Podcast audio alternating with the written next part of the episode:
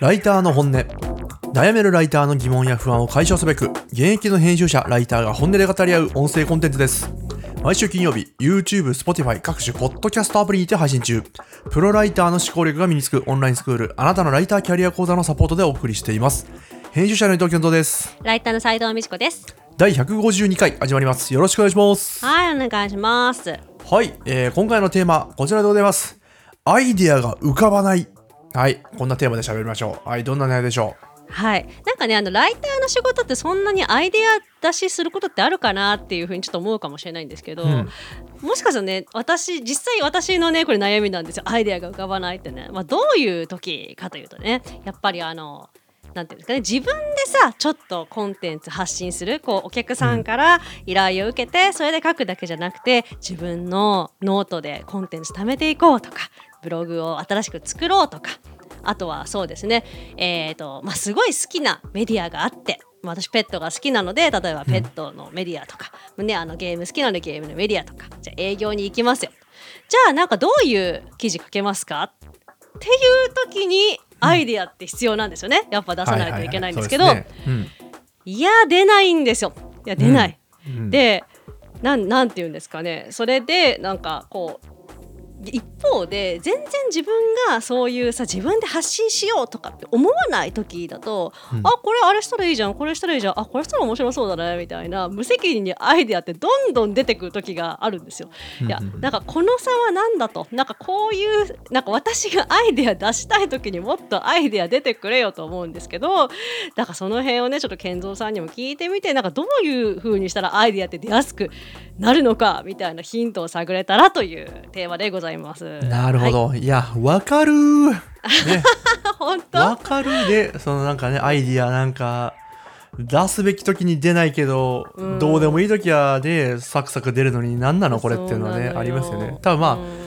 まあ多分ライターね編集者ライターってまあいろんな働き方ねありますけど、まあそのアイディア出しが必要なシーンもね、うん。あると思うんですよねその人によっては、うん。なんでねちょっとこのアイディアってそもそもまあ何というかねなぜ出る時とか出ない時とかあるのと。ってとこなんかちょっと紐解きたいですね。その我々がね。どんな状態なのか普段と。そうそうそうそう、よね。うんうん。いやこれはねじゃあ僕がちょっと喋ろうかな。はいはいねやっぱねありますよね。なんかね僕の中ではやっぱりねあるんですよこの差がはっきりと。なるほど。ど斉藤さんもポロッと言ってましたけど、ね。例えばもうね、うん。適当にうんなん。か、これやったらウケんじゃないとかこれ作ってネットで発信したらウケんじゃないとか、うん。そういうのはねサクサク出てくるんですよ正直。ああいいそなうサクサクっていうか、まあ、まあやるやらないは別としてこれやったらおもろいかもなって。でたまにやっちゃったりと。例えば僕があの編集者のなんかそのライティングネタでね曲作ってラップしてあミュージッックビデオで出しましたと、クはい。あんならもうねもうこれやったらウケんじゃねっていう発想だけでやってるんですよ。えー、すごい。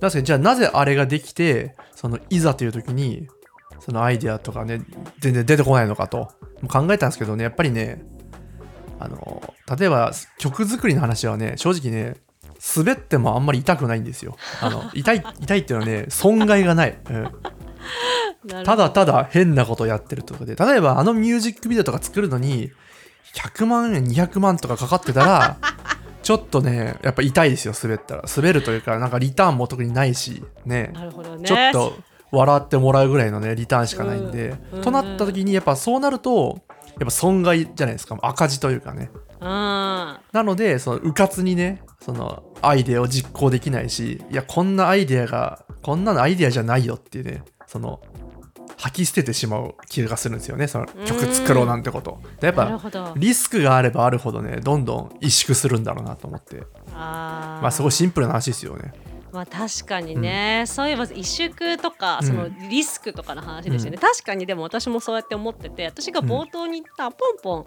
アイデアが出てる時って、はい。一番多いのが私のパートナーと結構そのお互いの仕事の話をねするんですよ、まあうん。彼は会社員だけど社内の編集者記者うん。みたいな感じなんですね、うん。まあちょっと近しい仕事なので、まあ、話をするんですけど、まあ、例えば、なんかちょっと,、えー、と読者増やしたいとか、うん。なんか新しくこういう SNS でこうしたいとか電子書籍新しく出すんだけどどうやって売ろうなんか売ろうかなみたいなことをぼんやりこうご飯の時とか言ったら「あああれもあれもあれもできるしあれもやったら面白そうだよね」みたいなのが、はいはいはいはい。やっぱね自分がやらないし、うん。なんかなんていうかねこうなんていうんですか無責任に本当にポンポンポンポンね、なんかいくらでも出せるんですよなんか。ねそういうもんですよねなんかね。ねやっぱそれあるよな。ある種、まあ、まあ第三第三者視点というかね、うん。その利害関係にないような状態だとある意味フラットに見られるっていうのもありますし、やっぱりその滑った時の痛みがないっていうのはありますよね。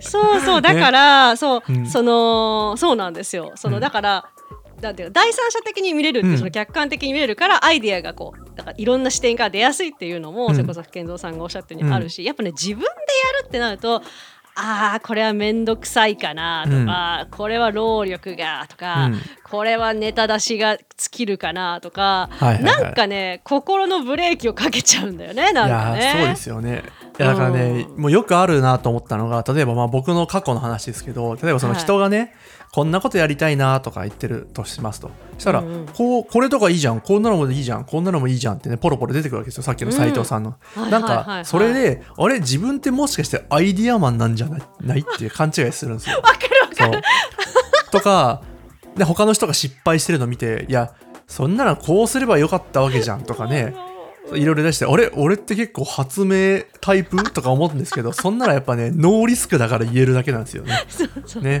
いざ自分がやるとなると、もういろんなその実現可能性とかね、考えたり、やってこれ何の意味があるのとか思ったりするとね、もう一瞬でもうアイディアとまでいかない状態で消えちゃいますよね、その考えがね。ねえそう。そうそう。あとなんかうん。またちょっと別の視点かもしれないですけど、うん。なんか今健三さんがさっきねその例えば、えっ、となんだっけライター関係の文章の関係のラップをさ作ってさ、うんアップしたみたいなのがはいあるじゃないですか、だから多分それって歌を何かアップしようっていううん。のが先にあるんじゃなくて思いついてから行動に移すじゃない？まあまあそうですね。うん。そうじゃないと出にくいのかなっていうか例えば、うんそれノートをなんかやろうそのためのアイディアを出そうだと、うん。なんかなんて言うんですかね。手段と目的が逆になってると出にくいとかっていうのがうん。あるのかもとか今ちょっと聞いてて思ったわ確かに。その曲を出さなきゃと思ってたら多分あんな曲は作らないですもんね多分ね。うん。そうそうそう。それはありますね。ねえ、うん。そうそうそうそうあとはそうだな。じゃあアイディアがじゃあポンポン出る時の他のケースをちょっと今思い出してるんですけど。あ、うん。そうだ。それこそこのラジオを撮る時って私が結構アイディア出しすることが多い。んそうですね。大で体すよね。トークテーマを決めてもらってますね斉藤さん。はね、結構そうなんですよ、なんか不思議なことに、それこそさ、なんかね自分でノートやろうとかさ、うん。自分でなんかブログ書こうとかとうん。なんかあんま変わりない気がするんですよ。しかも、うん。だからラジオをもうつ毎週1回撮らなきゃいけないからネタ出ししなきゃいけないっていううん。うん状況でもあると、なのになんでポンポン出てるのかっていうのをうん。ちょっと考えたんですよねこれまでの法則性だと出ないはずの状況なのにまあまあまあまあそうですねね、なんか一つはやっぱりそれこそこうやるのが一人じゃないっていうか二人だからなんか負担感とかリスク感とかが全部こう半分になるみたいな。ああなるほど。あいやわかります。すごいわかりますよそれ、うん。はい、うん。そうなのかなとかうん今ちょっと思ったりしました。そのうん。場に提供した感じですもんねそのアイデアをね。自分がやるというよりはなんかねね。うんうんうん。で一緒にやりましょうよって感じなので確かに、ワンクッション挟まってるとこ時点でちょっとね安心感はありますよね。ねそういうことか。自分の中で浮かんでいきなり提出するんですけどなんかうん。とりあえず出す場があるってことなんですよ、うん。うん箱に出すみたいなさ。そうそう。しかもあれですもんね。我々こうなんかトークテーマはねあの一応こう会議という形でね出し合ってるんですけど、会議ね、まあそのあアイデアをこう揉みますもんねお互いね。あいいですねとこんな話できそうですねとかなので、うんうんうん。その揉む作業があってやっぱ自信自信持って出せるのかなっていう気がしますね。あーわかるわ、確かに私が完璧なものをうん。最初から出さないといけないっていう状況じゃないもんね。なんか揉めばいいから、うんもうほんのりといや最近こういうのが気になってさ、うん。からこうちょっと練っていくもんねなんかうんうん。そうそう。確かに。それができる安心感なのか、そうそうそう。で斉藤さんすごいもう本当にいろんないろんな角度で本当にねその実現するかどうかもう別としていろんなアイデア出してくれますし。でうんうんうんこれトテトークテーマになりなり得るかみたいな話しててね。例えばこれ無理だなみたいな話もたまにありますもんね。うん、もちろんもちろんありますよね。そう。うん。これちょっとまだ抽象的だからもうちょっと揉んでみようかみたいなね、うんうんうん。でああいう作業があるとやっぱりこうねなんかあるからこそ出しやすいですよね。その粗いものでも出しやすいなと、確かに、うんそのも揉むこと前提っていうか、うん。だったら例えばそのこれはちょっと無理だねとか言われても、なんかもうがっかりしないっていうか、ダメージ、うん心のダメージうん。もそんなに大きくないんですよね。なんかまあそりゃそうだよねぐらいの感じで出せるっていうか、うん。いやーだからねやっぱりね環境大事だなと僕は思ってましてやっぱりその一人で考えて一人でなんかアウトプットするってやっぱり不安でしかないじゃないですかもう。いやそうだよね。これ俺が面白いって言ってるだけじゃないとか思ったりこれ何やってどうすんのこれみたいな、うん、こと思っちゃうんですけどやっぱり同調してくれる人とかね面白がってくれる人がいると本当に救われますよねそれでねそうそうそうそう。だからさっきの逆ですよね、うん。そのなんていうかこうこれはいいよね、悪いよねみたいなのを、まあ、わこれは無理だねって言ってくれるだけじゃなくていいよねっていう時もさ、うん。すごい盛り上がるじゃん。なんか、うん。あそれいいじゃんみたいな。それがさなんか脳汁出るじゃないけどさ。いやー出る。うん。上がるよね、うん。よっしゃーみたいな、うんなるんだよね。そうそうそう。あそんなにずれてないんだみたいなね安心感がありますし。そうそうそうそそううそう。いやねうん。わ、かりますよ。その僕の、まあ、友人の話なんですけどはいはいあの僕あのさっき言ったあの、まあ、僕が、えー、と編集者ラップという形で、ね、曲を出したって言いましたけど、うんうんうん。あの時にミュージックビデオを作りたいってなった時に僕の友人にちょっと写カメラ頼んだんですよ撮影を。うんうん。その友人が本当にちょっとね、まあ、いい意味で行かれてるんですね、うん、もうね本当に突拍子もないことを言い出すようななんか、えー。うん、急になんかコンビニで「すいませんあの映るんです」みたいな使い捨てのフィルムカメラって売ってますかとか聞き始めて「いやさすがに売ってないですね」と言われて「え何どうしたん?」っつったら「いやなんかエモくない?」とか言い出して。うん。いやまあまあまあ分かんなくもないけどどうしたの？みたいな。でそういうのをやっちゃうようなやつがいるんですよ。でそいつと一緒にいる時って本当にねもうアホみたいなアイディアもね出せるんですよ。そう。お互いアホみたいななことを言えるって状態があってすごいね心地いいんですよねそれってねそれちょっと健太健太君ってやつなんですけど。健太君はね本当にいいやつで、うん、本当に本当に意味わかんないこと言ってくるしそれに俺もいいねっつってね。じゃあこれおもろいじゃんみたいなことも、ね言えたりして。で結構その健太君はね割とやっちゃうタイプなんですよもう。作っすごい。そうそう。すごい尊敬もしてる中でそのやっぱそういうアホなことを言い合える環境ってのはやっぱいいですよね。もう安心してアイディア出しできるだと確かに、うん。いやいいですね、でそれはだからそれこそアイデアが先うん。にこうわちゃわちゃ雑談みたいなのがあって、うん。うん。それが形になるものもあるみたいなやっぱ順番で。もあるしね、うんうんうん。いやだからね逆に言えばもう本当にそなんだろうもう否定的な人とか、ね、すぐ否定から入る人とかいるじゃないですか。だったりスタスカしてる人とかがいると本当に悩ますよね多分ね、うん、うん本当に目を摘んでしまう気もしますね。だから僕もそういうのは絶対しないようにしようと思いながらもちょっとやっちゃってるかもしれないんですよね。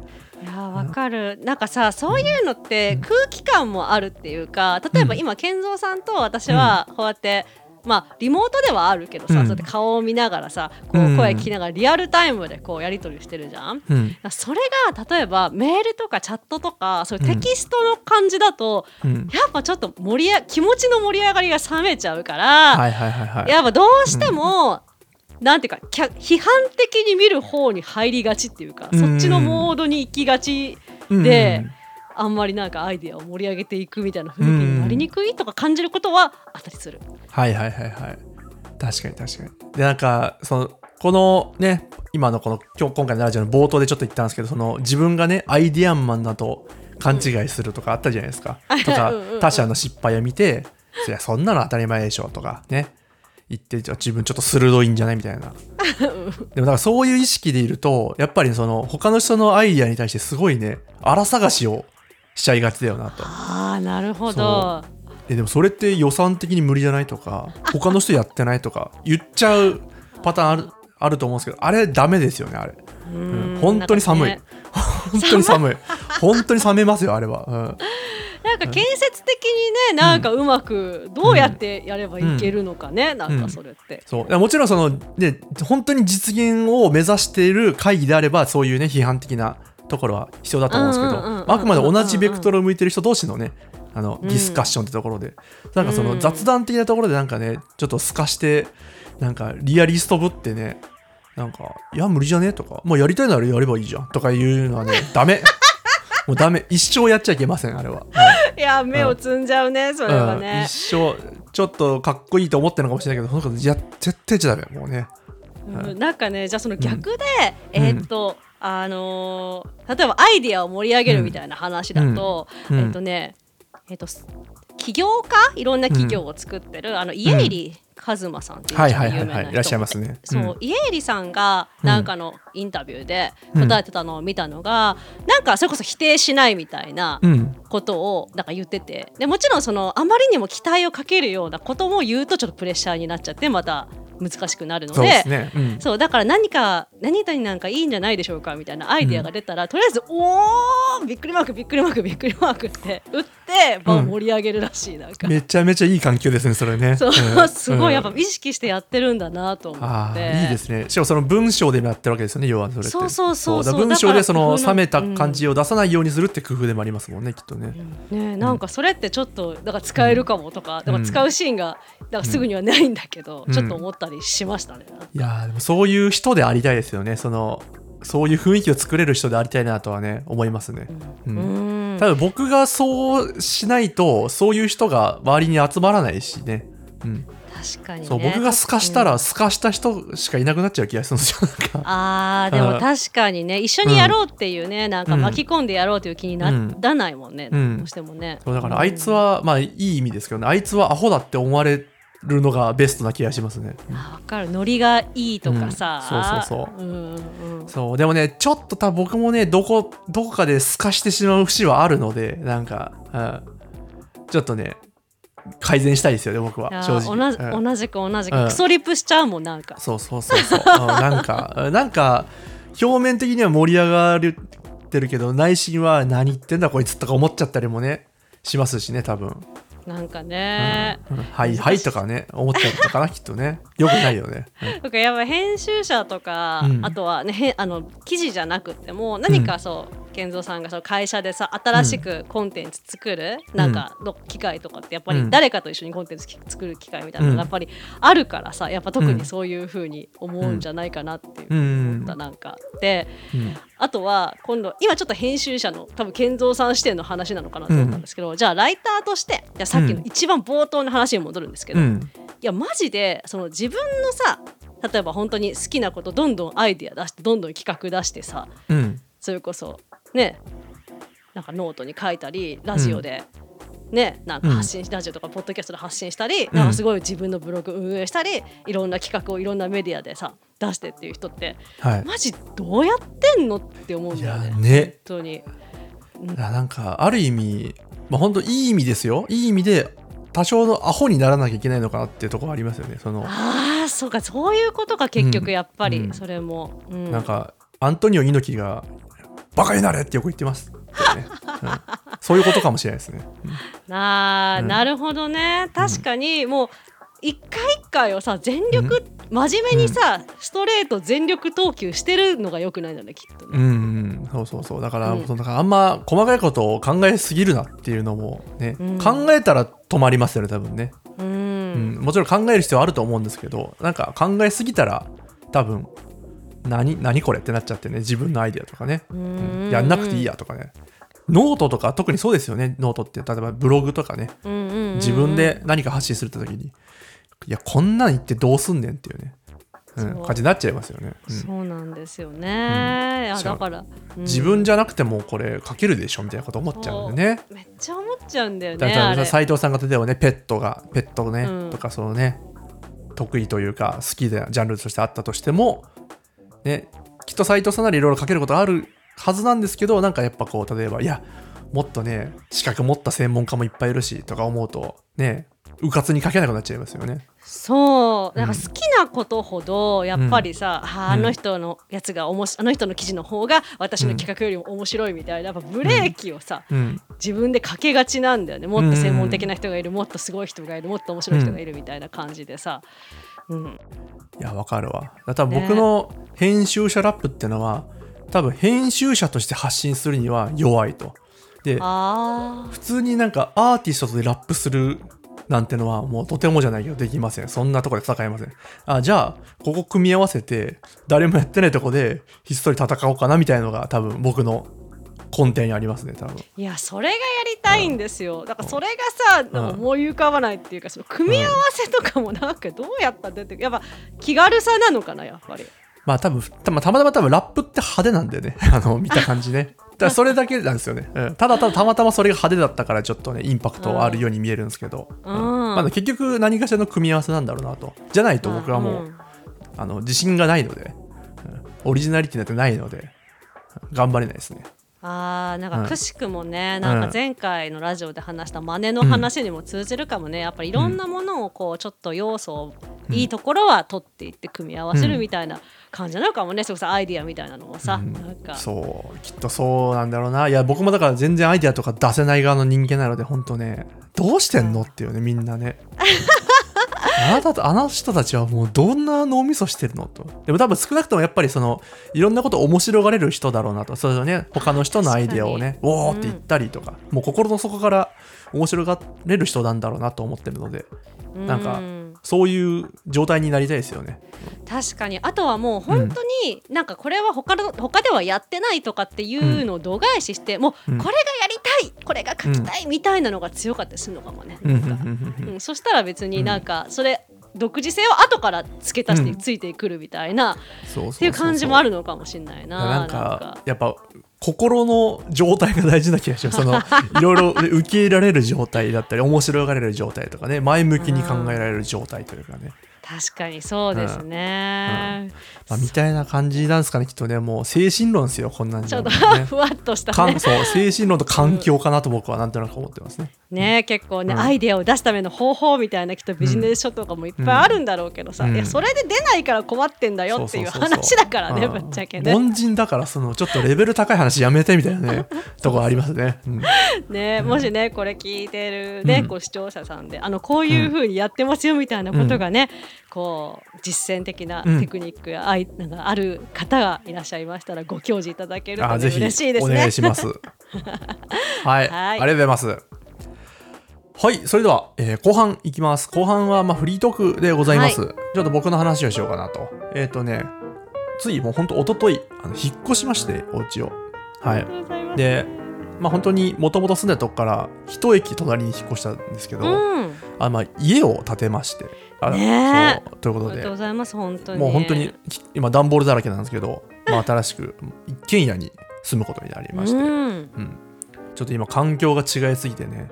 その今までの要はマンションだったんですけどマンションから一軒家に引っ越しましてと。システムが変わりすぎてね。動線とかね。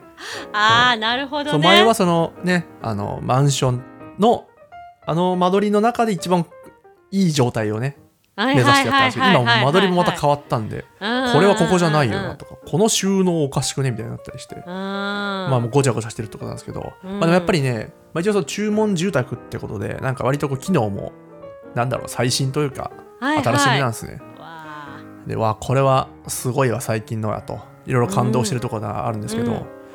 まあいろんな感動ある中で一個ね一番おすげえなと思ったのがあるんですよ。はいはい。なんだと思います？えー、だろう。なんだと思います？最新ですよね、は最新だと。いこれが最新かってねはあんまりわかんないな。さいおうち事情みたい。なえい、はい、え待ってヒントヒント。ヒントどこ？えー、っとねあんまりそこって感じですよ いやちょっとこれそうクイズ形式にしたのはちょっと申し訳なくてもう言っちゃいます。あのね、はいはいはいはあの換気扇がすごいんですよ。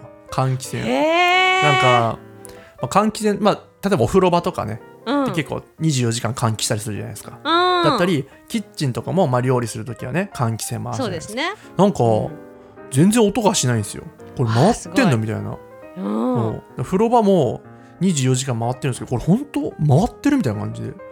でキッチンもボタンを押してもえこれ回ってんのみたいな静かさで結構普通うるさいんじゃないかなと思ってもっと。うん。わーってね、うん。そう。それがなくてあこれはもうなんか家でポッドキャストを撮る人とかにとってはね最高ですねと、うん。換気扇換気回しながらでも。あれ結構うるさいからね。だからあねそう。一時止めたりしなくてもいいってとこで、ううん。んめちゃめちゃいいですね。まあそれぐらいですね。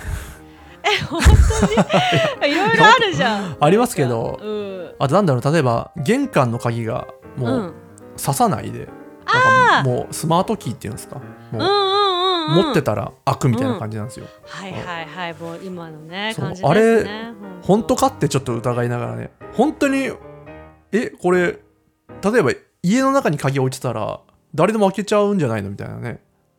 ね なるほどね。そう。これ外で持ってってあのガチャってやったら開くけどじゃあその玄関の内側に仮に鍵が置いてあったらえこれじゃあ今誰でも開けられちゃうのみたいなだから今試したけどちゃんとやっぱねハイテクで、うん、そうはならないらしいですね、本当？うん。なんかでも怖くない？なんかさ、うん。私はさそんなに、うん。そこまで神経質じゃない方ではあるけど、うん。自分で鍵閉めた実感がないとさ、怖いとかないですか？いやわかる。そうそうそうそう、うん、一応なんかそのボタンは押すんですよ、いい外出て、うん。まあ、なんか自動で閉まる設定もあるんですけど一応その鍵持ってる人がその鍵の有効範囲内で玄関の取っ手のとこを握ってポチって押すとなんかカチャって閉まるんですけど、はいはいはいうん。はい、やす確かにカチャって言ったけどじゃあ僕がここから離れてじゃあ別の人がピッて押したらまたカチャって開くんじゃねみたいうな、わ怖っ、ね。うん。うん。大丈夫なんだろうけどさ。いまだに信用してないですよだから。システムだねマジで、うん。それは。そうそうそう、うん。まあ、でもやっぱね快適まあ快適まだ3日ぐらいしか住んでないで全然快まだ快適って言えるほどではないですけどなんかやっぱいいですね。あのーいいですね。音出せるのもいいですね。音出せるのも、あ一軒家だからそうねジャンプしても、うん。だからうちの息子がぴょんぴょん跳ねても、まあまあまあまあいいでしょうと、うん。今までだったらちょっとダメだよっつったけど、うん。うんうんうんうんまあまあまあいいでしょうと。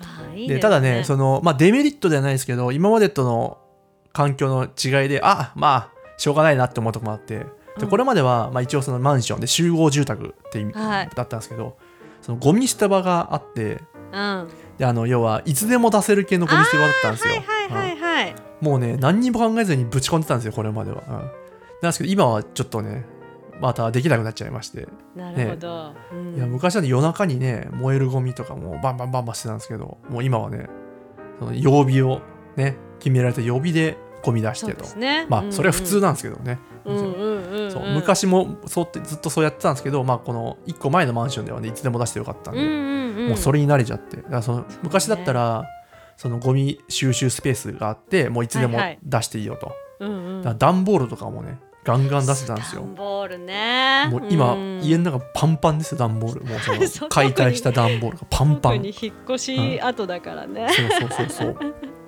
いやだからいろいろ考えることがありますね。なんかいや。やれることが多すぎて。あとなんか、はいあの壁に穴を開けられるっていうのもいいですね。はいはいはいはい。持ち家になったんでね。穴もねいけますよね。そう賃貸だとちょっとあんまりやりづらかったんですけど、そうですね。そう一応そのね例えば電動ドライバーとか使ってうん。壁になんかつけたりねそうですね。つけたりとか。でやっぱうん。り最初、いや新築の壁に穴開けるの怖えと思ってこれ一回ミスったらね取り返しつかないじゃんと思って穴開いちゃうからねつって、うん。でちょっと恐る恐る例えばエアコンのリモコンをね壁にかけたああはいはいはいはいはい。ウィーンって、まあ僕が持ってる電動ドライバーでウィーンってやったらあ意外とあのそんな抵抗がなくて。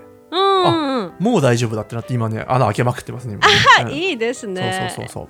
えー。で今、まあ、僕ここが一応書斎という形なんですけど、うん。もうねもうやりたい放題ですよ今から。この書斎 確かにね。何何しよっかな今ねそのはい。私がさそのオンラインで喋っててさ、あの画面が見えてるんですか健三さんの後ろの背景が、もう本当にさバーチャル背景みたいに生活感ゼロなんだよね。本当にさ、うん。綺壁麗なのうんもう本当に、壁と何もないから今ね。そう確かに偽物みたいですよね。でちょっとね気取って壁一面だけなんだろう紺色みたいなね。そのそういいでしてねすね。ちょっと、うん。そうなんかいろいろ打ち合わせの時に色いくらでも変えられますけどどうしますかって言われて。いやえーそえ変えるんですか？みたいになって。別にどっちでもいいけどまあちょっと遊んでみるかっつって。でペペペペペってじゃあこれっつって言ったらペッてついて色がおいいですねと。で僕あの全然悩まないで打ち合わせとかもね全く悩まず決めてたんで、うん。家どうなるかよく分かってなかったんですよその 特に色とかね、まあ間取切りが。そう間取りとかはまああれですけどあの、うん。色ですね特に、うん。うんな何したっけなと思って開けたらあ俺こんなのしたんだみたいな。っていう状態です今、うん確かにね。そうそういやいいなあの私、うん。本当にあのインテリアとかめちゃくちゃ好きだから、はい。羨ましいいろんなことができるのがもう、うん本とりあえず無印良品行きまくってます今、うん。出た無印ね、うん。いいよね。最高だよ。あとなんか まあちょっと時間なんであれですけど例えば最近だともうユーなんかガジェット系 YouTuber とかがね、うん。いるんですよ。PC 周りとか。そういう人って大体その家の中にこう書斎とかがあるんですけど、はいはい。デスク周りだのね収納だのをね、YouTube とかでね発信してるんですけども「ゆうかっけー!」みたいなね。うん。なんかあの有ね。効なんだ？有効ボードっていうのはなんかあやるやる、うんうんうん。穴がいっぱい開いてるボードを壁につけてはいろいろねやるとはいかうーやりてーってね今。うんなってるところです。ちなみに賃貸だけどやってますよ私。あやっぱあれいいですよね、うん。そうだから男前感出るんだよねあれね。そうそうそうそうそう、うん、そういうのいいよね。そうあんまおしゃれすぎてもなってとかあるからちょっとね 武骨な感じでもしたいですよね。あー楽しみにしようこれから毎週さ水今これ水曜日にはい。収録してるけど、水曜日にこう、うん。部屋がどうどういうふうに変わっていくか見れるからね、うん。楽しみにしよサーフボードとかついてるかもしれないですからね。それやらないな しねえだろダサすぎるわ。やんないわそれは。う 面白い。まあてな状態でございますというお話でした、えーい。い。いですね。ね、またね、うん。聞きたいですね。続きもね。はい、お楽しみに。はい、じゃあそろそろ締めますかね。はい。今回もご視聴ありがとうございます。少しでも面白いなと思った方は YouTube の高評価ボタンチャンネル登録ポッドキャストのサブスクリプション登録よろしくお願いします。リスナーの皆様からの質問感想お題投稿も大歓迎です。現在募集している投稿テーマは懺悔したいことえー YouTube の概要欄またはポッドキャストの詳細の欄に記載している投稿フォームからぜひお寄せください。はいありがとうございます。それでは来週の金曜日にまたお会いしましょう。さようなら。さよなら